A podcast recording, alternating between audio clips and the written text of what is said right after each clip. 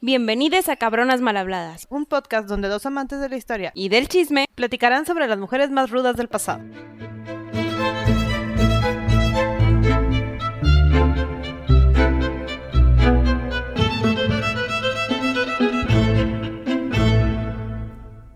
Hola Gaby. Hola Sandy. Gaby, hoy te voy a empezar a contar de una mujer que tiene que ver con todo lo que estamos hablando ahorita. La triste historia de una mujer que se enamoró. Creo. Se- bueno, cree que, que se enamoró mal, tuvo un mal amor. Ok. Varias relaciones tóxicas. Varias relaciones tóxicas. Estamos hablando de Juana de Avis o Juana de Portugal. Ella ¿Mamá de? Mamá de Juana la Beltraneja, que ya hablamos en el capítulo de Isabel, o sea, es cuñada de Isabel la Católica. Súper. Sí. Antes de llegar a cómo llegó a ser cuñada, les voy a decir su breve historia porque como muchas de las mujeres solo sabemos un poco de su infancia hasta que se casó. Ok, hasta que hay contratos Ajá. y negociaciones con ellas. Así Muy es. bien. Pero bueno, mínimo sabemos en qué año nació. ¡Yay! Está escrito. Nació en 1439 en Almada, Portugal. Bien. Ella, como dijimos, eh, pues era, no, no lo hemos dicho, pero es hija de Eduardo I y Leonor de Aragón. Eh, ellos eran en su momento los reyes de Portugal. Ok. Tuvieron, o su hermano mayor es Alfonso V de Portugal. Y son es- ellos dos de nueve. Sí. Ok. O sea, la Tuvieron mujer... nueve hijos. La le Leonor tuvo ganas. nueve hijos, es correcto. Ok. Este, Alfonso V es la persona que quisieron casar con Isabel como dos veces en el primer capítulo. Sí, a de- ese le gusta casarse con chiquitas y sus familiares. Sí. Pero bueno. Es parte de, de esta, De esta dinastía, familia. Sí. La vida de esta pobre mujer pues no fue muy buena en un inicio. Su papá muere a los seis meses de edad. Daddy issues O sea, luego, luego. prácticamente no duró mucho en Portugal antes de que la mandaran a Madrid, a Toledo, con su mamá. La mamá Leonor de Aragón fungió como regente de Alfonso Ay, qué durante padre. un tiempo, sí, pero los nobles dijeron, no, no nos gusta, tú eres mujer y eres extranjera, entonces vete Bueno, con tus hijitos o tus hijitas a Toledo y ahí quédate y no nos en su castillo. Otro Prácticamente castillo. no nos estorbes, sí. Ok.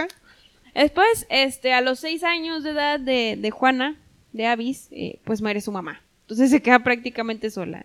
O sea, huérfana a los seis y la acompañaron en la corte algunos de los nobles de confianza de la familia, pero eso no nos asegura que alguien tenga sus intereses. Sí, de hecho no sabemos cómo la educaron, no sabemos nada, porque pues a los seis años ya prácticamente nadie le puso tanta atención como lo hubiera hecho su mamá, ¿no? Después ya no sabemos nada. Pasan Yay. muchos, muchos años y llegamos a sus 15 años. Ya somos adolescentes. Un as- po- así, ya sobrevivió un más periodo grandes, difícil. Sobrevivió un periodo entre 15 y 16 y les cogen un marido. Y como sabemos, es el medio hermano de Isabel, Enrique Enrique IV, que en ese entonces ya era rey de Castilla. Muy bien. Ya habíamos comentado que Enrique IV tuvo una primera esposa. Sí, la con la que vivió mil años y nunca pasó nada. Nunca No. tuvo hijos y gracias a ella le pusieron el... Bueno, gracias a ella, no, discúlpame. Si no fue porque ella. es culpa de él. el, el tema de que se haya casado con ella, pues ahí le empezaron a decir el impotente y sufría muchas burlas y, no mucho teníamos bullying y- heredero. Ajá, entonces decidió anular ese matrimonio como si nunca hubiera sucedido y le hizo perder a la pobre Blanca todos esos años y se casó con esta jovencita de 15 años porque chance era más fértil. Él tenía cuarenta y tantos, ¿no? Sí, él tenía 44 años. O sea, ya era todo un ñor. Pero acuérdate que era normal. no Claro, casémonos con niñas. ok. Pero ya casándose, Juana tuvo unos primeros años de matrimonio muy complicados. De hecho, el día en el que se supone debían consumar el matrimonio, se cree que Enrique no lo consumó. O sea, que no, Porque- como que no le interesaba nada de que tuviera que ver con eso. Ya habían probado con la otra esposa. Simplemente las mujeres pareciera que no eran lo suyo. Pudiera ser que aquí entrara más la teoría de que era homosexual. Sí. Ok.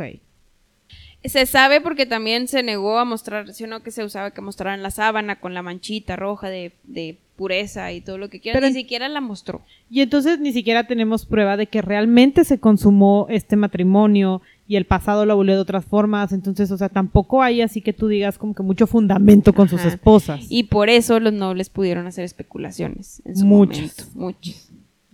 Pero se casa, pasan siete años Siete años. y la pobre mujer no queda embarazada por más que lo intente. Y obvio es culpa de ella. O sea, digo, con ojos de hoy sabemos perfectamente que por algo le decían el impotente.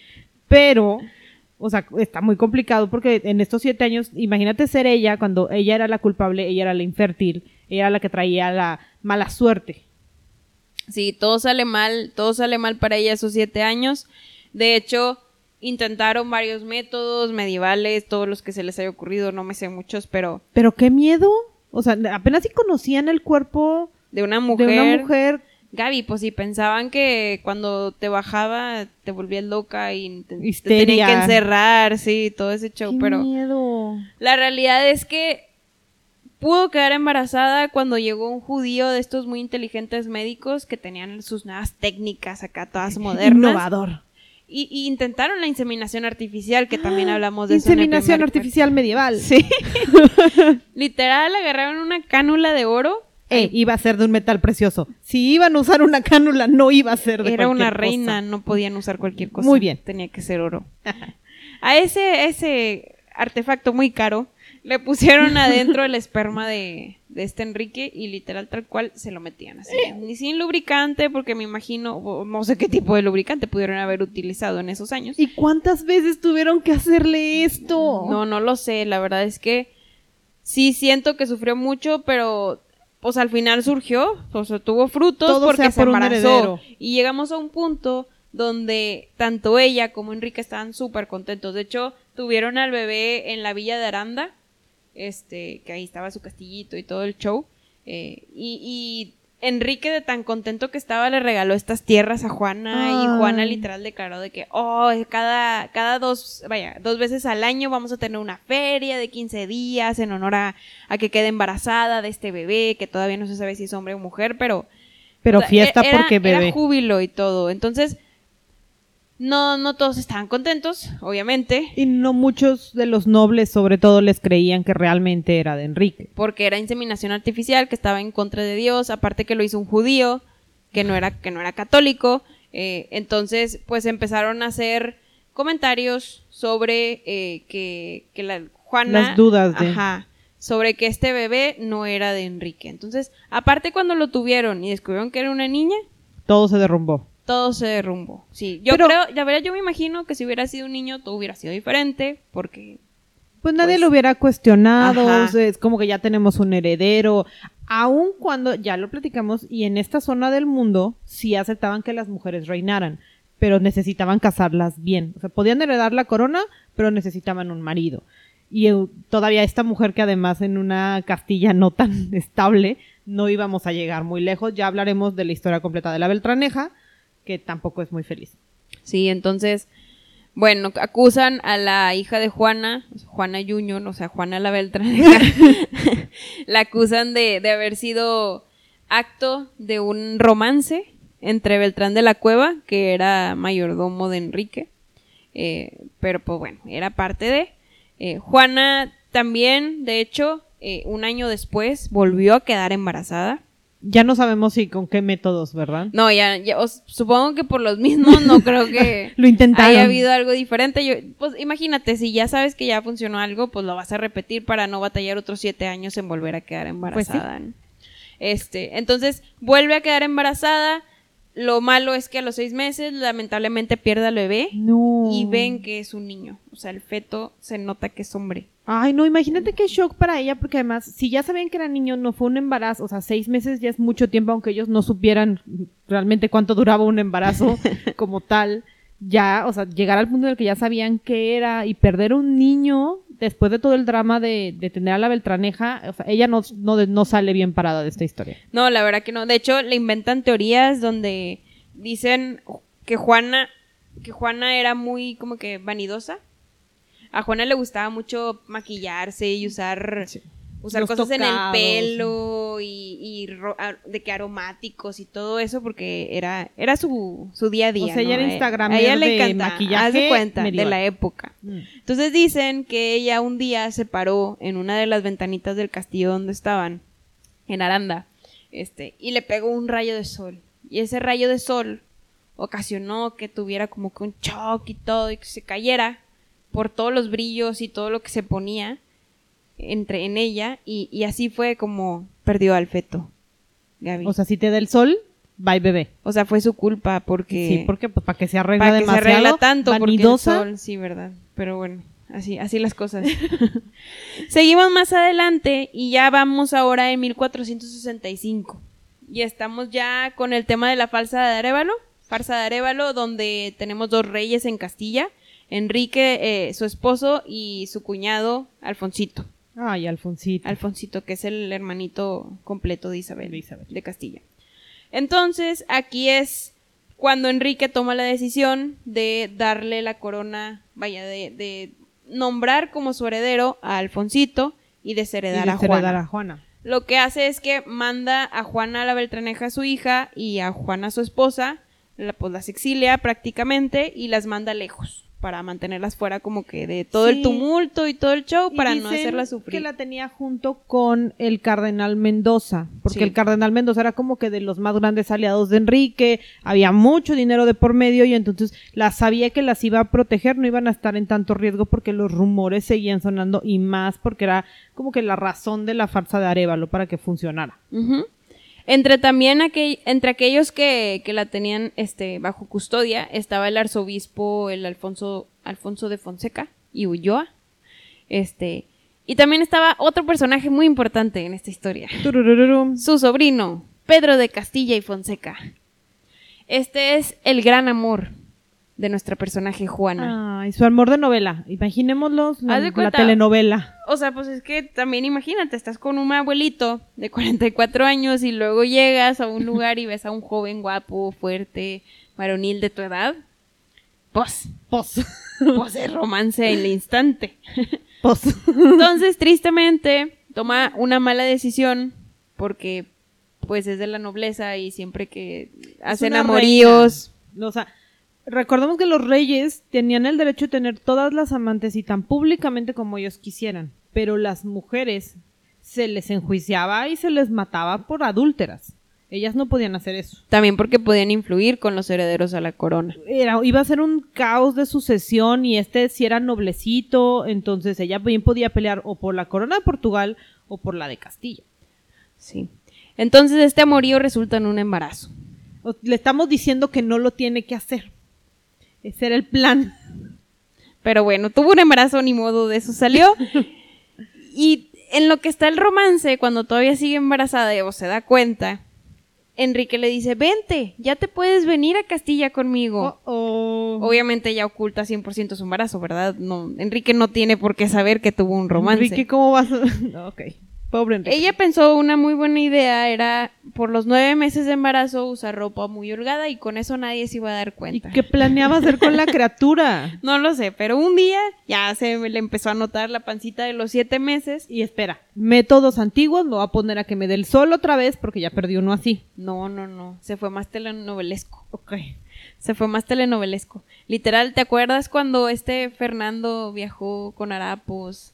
Eh, a Ay, sí, burro. en búsqueda del amor En de su búsqueda vida. del amor de su vida. Ocurre una historia similar de telenovela. Literal, Pedro fue hasta donde estaba esta, esta Juana, se postró en la ventana de su cuarto. Isabel se bajó de la ventana a siete meses embarazada. O sea, estás diciéndome se que brincó de una ventana hacia un caballo. Brincó de una ventana hacia un caballo donde estaba Pedro y literal Pedro se la llevó por el campo hasta Guadalajara. hasta Guadalajara y cerquita y, ahí la cogieron los nobles de plano. Pues es que había que refugiar a la mujer adúltera del rey. Pero imagínate, tenía siete meses de embarazo, Gaby. O sea, estaba toda arañada de la cara. Dicen también que tenía todos los pies como que lastimados y todo por, O sea- por las acciones que hizo a los siete meses de embarazo. Di, di tú que no perdió a los bebés, porque qué peligroso. Es súper peligroso hacer eso. Si ya habías perdido uno nada más porque te dio el sol. Decidir escaparte con tu amante, alejándote de una corte que seguramente te va a decapitar. ¿Cómo por? Sí, pero así las cosas. Teníamos que salvar a la criatura. Sí, llega a Guadalajara y ahí tenía, o sea, se quedó con los nobles que tenían a su hija la Beltraneja. Eh, y ahí tiene, ahora sí da luz a dos niños. Niños. Dos niños. O sea, encima de todo tuvo niños con, Tuvo niños con el otro. Con Pedro, sí, porque Pedro era productor de niños, no, no era culpa de Juana, ¿verdad? Este. bueno, viva Pedro. viva Pedro. Después, pues ahí eh, tuvo a los bebés, vivió muy feliz, pasaron varios años. Después, Enrique, pues quiere ir en contra de Pedro porque, oye, ¿cómo es que Los, Tienes hijos los con chismes. mi esposa. Ajá, o sea, los chismes empezaron a salir, ya le llegaron a la corte. ya lo estaban afectando? Porque ahora sí estábamos en, en Castilla, había guerras civiles por todo, entonces tenía que como que mostrar su, su Pues impotencia, porque era impotente, tenía que mostrar su impotencia o su fuerza de que él era un buen líder. Total, que ve a Juana y ve a Pedro y ve a los hijitos que acaban de nacer. Y, y Juana le empieza a llorar, dicen los dichos. Que Juana empezó a llorar y que le suplicaba y que se le arrodilló de Enrique, por favor, es que lo amo, es que esto, es que lo otro. Y la realidad es que me imagino que Enrique la veía como una hija, Pues porque como pues, su sí, porque le lleva muchos años. Y total que la perdona. Y de hecho la perdona tanto que la deja que se, vaya con su amante y él se regresa a su a castillo. en pelear sus guerras Sí. civiles y firmar acuerdos y seguir desheredando a la Beltraneja. Eso, que era bien bueno, el Eh, Enrique. No, ni- ni- ni. Pero bueno, se queda con su amante, Juana. eh, no la vivió tampoco tan cuentodeada porque Pedro resultó ser un golpeador compulsivo. Nada le salió bien a esa pobre mujer. o sea, No, pero- todas las decisiones. Pero lo quería mucho. Tenía, ¿cómo se llama este? Cuando te gusta el que... como de Estocolmo. agrede- o sea, Estocolmo, tenía un síndrome de Estocolmo, sí. Total, al final pasaron ya más años, ya estuvo con su amor. La realidad es que ya no hablan mucho de ella durante esos años porque como que todo fue muy pacífico. Digo, a ras de que la golpeaban, ¿verdad? Pero todo fue muy pacífico. Ya donde volvemos a saber es alrededor de los 1570. en plena guerra civil Plena ya con guerra Isabel. civil ya con Isabel y Juana, la, la Beltraneja, o sea, la, la hija. Este, se fueron a lo que fue el convento de San Francisco en Madrid. Yo creo que son los dos. La realidad es que no, no tengo el dato de si ¿Y fue con su no hay esposo o tanto no. registro? O sea, también no era tan relevante dejar escrito qué pasó con el amante. Sí, eh, de ella pues ya, ya no era muy relevante porque en realidad tu- yo creo que a partir de que Enrique ya no la tomó como esposa, entre comillas, porque ya la dejó que se fuera con su amante, pues ya no era importante para los nobles ni para nadie, ¿no? Sí, no. Este vivió defendiendo a su hija, eso sí, quería que, que la Beltraneja fuera reina de Castilla. Este, pues se casó con, con su hermano también, con Alfonso V. Ella no estaba muy de acuerdo en esa boda porque era se estaba casando con su tío. Ella sabía de la diferencia, evidentemente la diferencia de edad, las dificultades que iba a tener siendo reina de Portugal, pero pues también le aseguraba algo más a su hija, entonces yo creo que no le encantaba la idea, pero pues algo era algo, porque de bastarda, suena horrible esa palabra, pero de ese estatus a reina a, algo era mejor que, que la dejaran desheredada y abandonada por ahí. De hecho. Al final llegamos a la triste, al triste desenlace, donde Juana de la Nada, o sea, Juana de Avis, este, muere repentinamente. Un día estaba desayunando y otro día ya no se levantó. Eh, Wow. falleció el 13 de julio de 1475.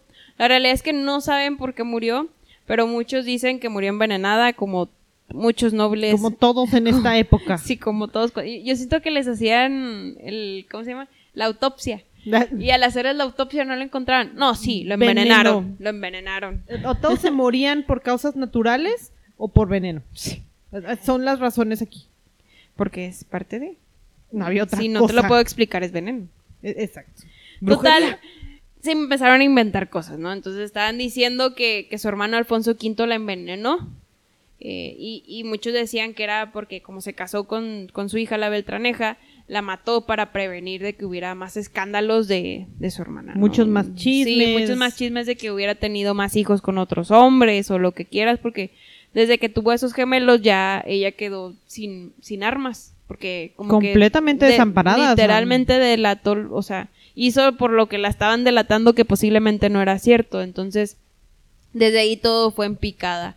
Eh, no quería escándalos. eh, el hermano de Alfonso igualmente quería venganza contra, contra la Beltre, contra su esposa, la hija. O Sí, sea, no, no estaba. No, no había- no era una relación sana en esa familia, no iba a terminar bien. sí. Suena muy lógico que la hubiese.